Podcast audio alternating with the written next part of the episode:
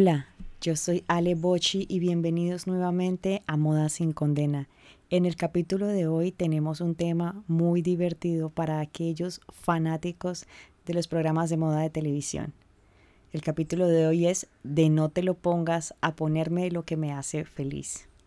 Si alguno de ustedes alguna vez tuvo la oportunidad de verse el episodio algunos de los episodios de No te lo pongas que transmitían por la cadena de Home and Health saben de lo que les estoy hablando.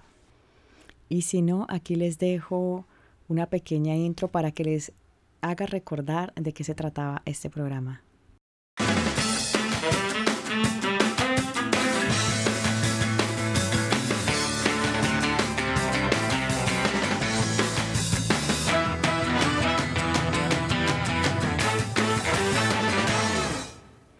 Este programa es uno de los programas que la mayor cantidad de gente que conozco se ha visto y que les gusta la moda y también como las transformaciones.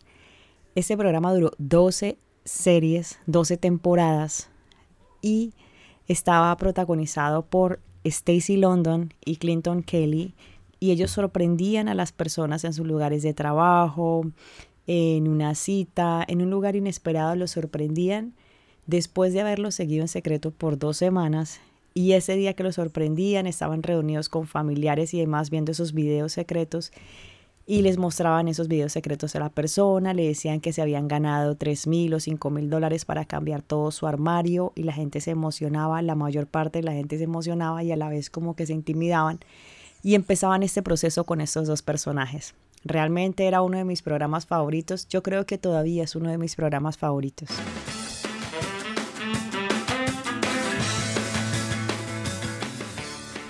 Pero bueno, ¿por qué estamos hablando de otros programas dentro de este podcast de Moda sin Condena?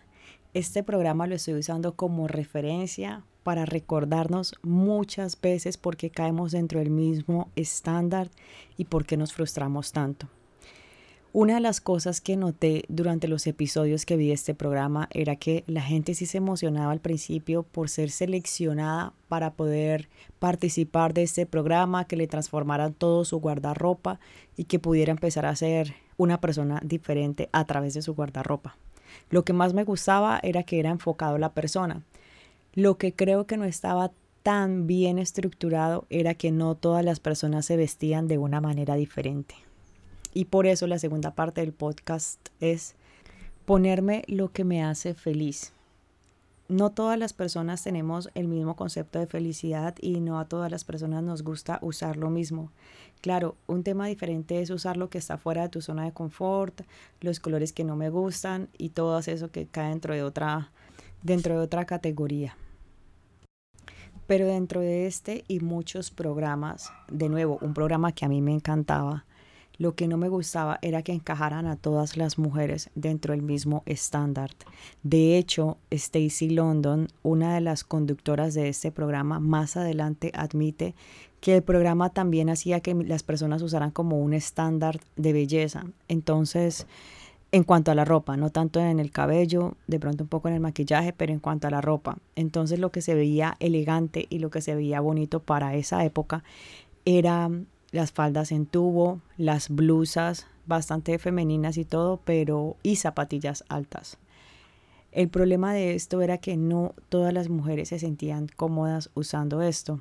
No a todas las mujeres les gustaban los mismos las mismas estructuras y los mismos colores y por eso más adelante cuando tú te vas metiendo en el programa empiezan a sacar unos especiales, empiezan a mostrar personas de qué hicieron después del programa y cosas así algunos de los casos que me llamaban la atención de qué hicieron personas después del programa eran que volvían a sus viejos hábitos, volvían a usar sudaderas, volvían a usar ropa suelta, volvían a usar esos tenis viejos, todas esas cosas que en el programa les habían sido quitadas, eventualmente volvían a usarlas.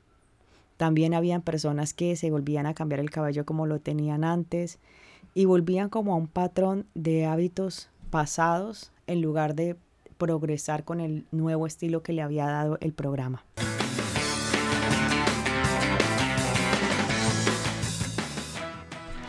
Y bueno, ¿por qué pasaba esto? ¿Por qué la gente se devolvía a esos viejos hábitos? ¿Por qué teniendo un closet nuevo prefería dejarlo a un lado y seguir con esas ropas viejas?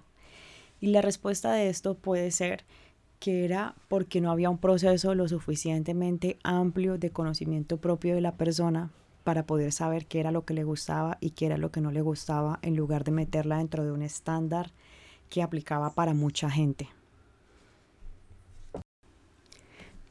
También teniendo en cuenta de que el tiempo de producción, el tiempo que seguían a esta persona, que era alrededor de dos semanas, el tiempo que esta persona se iba a Nueva York, que era donde se realizaban las compras, y aparentemente todo eso pasaba en una semana, ese proceso de transformación. Es un proceso muy corto, diría yo, para que una persona cambie la percepción de sí misma y también para que cambien sus gustos y sus estilos. Entonces, este programa, a pesar de que era excelente y tenía las mejores intenciones, digámoslo así, no llenaba todo lo que una persona necesita para hacer un cambio consciente, no solamente de ropa, sino también de estilo de vida a la vez, porque como lo hemos visto en este podcast y lo seguiremos viendo, las personas usan la ropa también a veces como una manera de esconderse, también como una manera de proyectarse, también como sus miedos, sus gustos, Todas esas cosas están involucradas dentro de un solo guardarropa. Entonces es difícil cambiar la percepción de tantas cosas en una semana y más cuando es forzado. Si la motivación del dinero de verdad que sí les ayudaba, pues a cualquier persona le ayudaría a ver de que tiene un cheque grande y ese cheque lo puede utilizar en cambiar todo su guardarropa pero también estamos hablando de personas que la mayoría de ellos se veía que tenían como algo de inseguridad dentro de ellos, que los llevaba a vestirse de esta manera, o les había pasado algo, o cualquier tipo de circunstancia los llevaba a vestirse de esa manera tan particular. Entonces el problema se solucionaba de una manera superficial y todos quedamos contentos al final del episodio y quedamos expectantes para el, siguiente episodio. Pero ¿qué pasaba con esta persona? siempre me preguntaba, bueno, ¿y qué pasa con esa persona? ¿Qué va a pasar el siguiente día, la siguiente semana, el siguiente año? Y ahí venían esos especiales y esos seguimientos. Las personas que lograban mantener el estilo, por otro lado, sí lo ajustaban un poco más a ellos mismos y seguían adelante, pero aquellas que no, sí se devolvían a esos viejos hábitos. Entonces, la pregunta sería, lo que ellos estaban usando y lo que ellos estaban comprando, más allá que seguir las reglas que el programa les exigía, sería que sería algo que realmente los hacía feliz a ellos, les hacía cambiar esa percepción, esa perspectiva de ellos mismos y realmente los hacía feliz. Porque ese proceso de descubrir lo que nos hace o no nos hace feliz o que cada prenda nos evoque esa felicidad y podamos ponérnosla con gusto, yo creo que es un proceso que toma tiempo personalmente me ha tomado una buena parte de tiempo y también diría que a mucha gente le toma bastante tiempo descubrir y redescubrir quiénes son ellos mismos y qué quieren transmitir.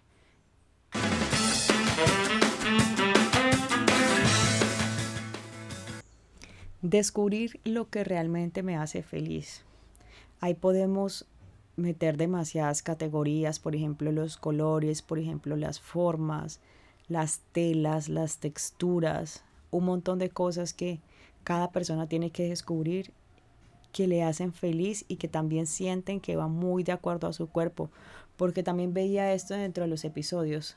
Había ropa que era muy linda, muy hermosa, puesta en los ganchos, en las vitrinas, como todos sabemos, pero cuando esta persona se la iba y se la medía, se le notaba en la cara que no estaba convencida que le quedaba bien. Puede ser porque estaba fuera de su zona de confort pero también puede ser porque realmente no la hacía feliz, realmente no era como se quería proyectar o se quería ver más adelante. Entonces eso también nos hace evaluar las cosas como sé lo que me hace feliz, sé las texturas, las formas y las cosas que me quedan bien.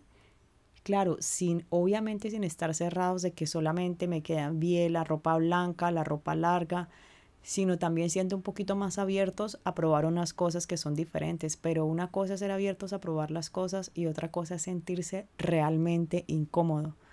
Como les digo, eh, habían muchas, en este momento me acuerdo de un caso de las blusas que le marcaba una señora la parte del abdomen que ella no quería resaltar, entonces, y ella no se quería poner la blusa, por más hermosa que era, no se la quería poner pero entonces a través de uno de los conductores del programa le consiguieron una blusa que tenía em, una forma diferente y le armaba de una manera diferente, resaltándole los atributos que ella quería resaltar y escondiendo un poco, por así decirlo, los atributos que ella no estaba tan dispuesta a mostrar. En ese caso sí me parecía súper bien este tipo de programas porque le enseña a la gente y también a todos los que estábamos viendo estas cosas que podemos resaltar y cómo resaltarlas y también las cosas que podemos ocultar o que no quisiéramos resaltar tanto y de qué manera lo podemos hacer a través de la ropa que podemos conseguir en el mercado. Eso me parecía muy bueno y los consejos siempre eran muy acertados en cuanto a las formas y en cuanto a qué deberías o qué no deberías usar, pero de nuevo también respetando los espacios de cada persona y sabiendo que cada cual se puede extender hasta cierto límite y que cada cual desea conservar un estilo propio sin necesidad de que todos salgamos a la calle y todos nos veamos exactamente igual, porque esa es la manera en la que la moda está y esa es la manera en la que todos nos vemos bien vestidos. Y hacia allá iba más enfocado este caso. Yo creo que, como les digo desde el principio del podcast, como les he estado diciendo, creo que es mejor explorar el estilo propio. Sí que hay muchos estándares, hay muchas reglas, hay demasiadas opciones en el mercado, sí, pero también hay que ser un poco fiel y un poco auténtico a quien soy para poder reflejar esa autenticidad y para poder reflejar esas creencias, porque incluso, y les he contado, incluso la ropa también va a través de las creencias que nosotros tenemos. Todo eso se proyecta y todo eso de manera consciente o inconsciente la tratamos de proyectar a través de lo que usamos.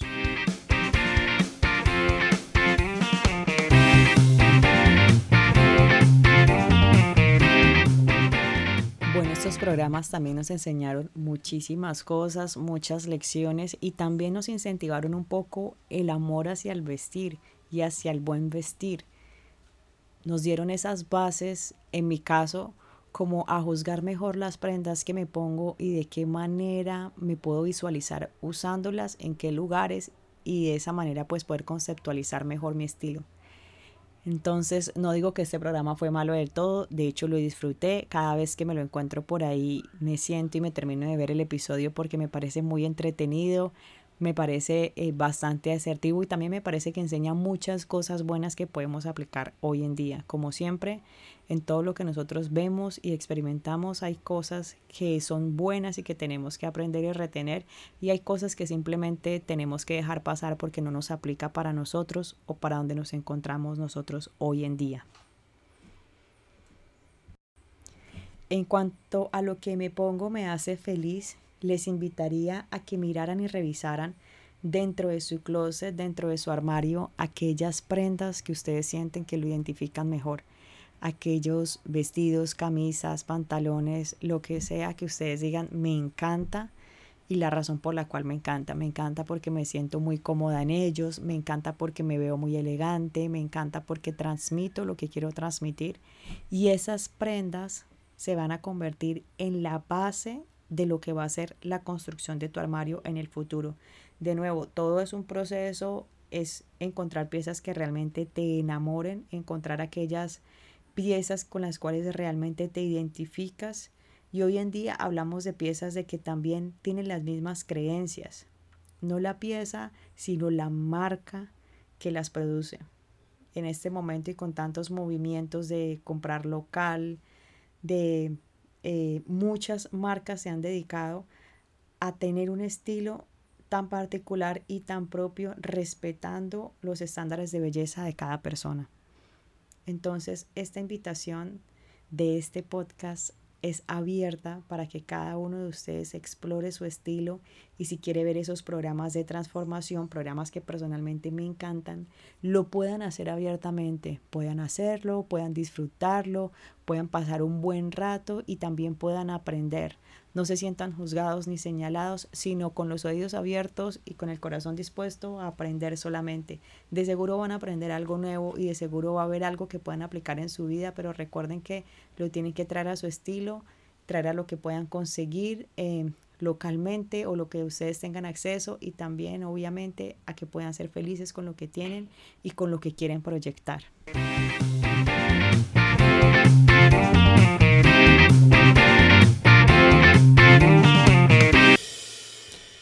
Espero que hayan disfrutado mucho el capítulo de hoy de No te lo pongas a ponerme lo que me hace feliz.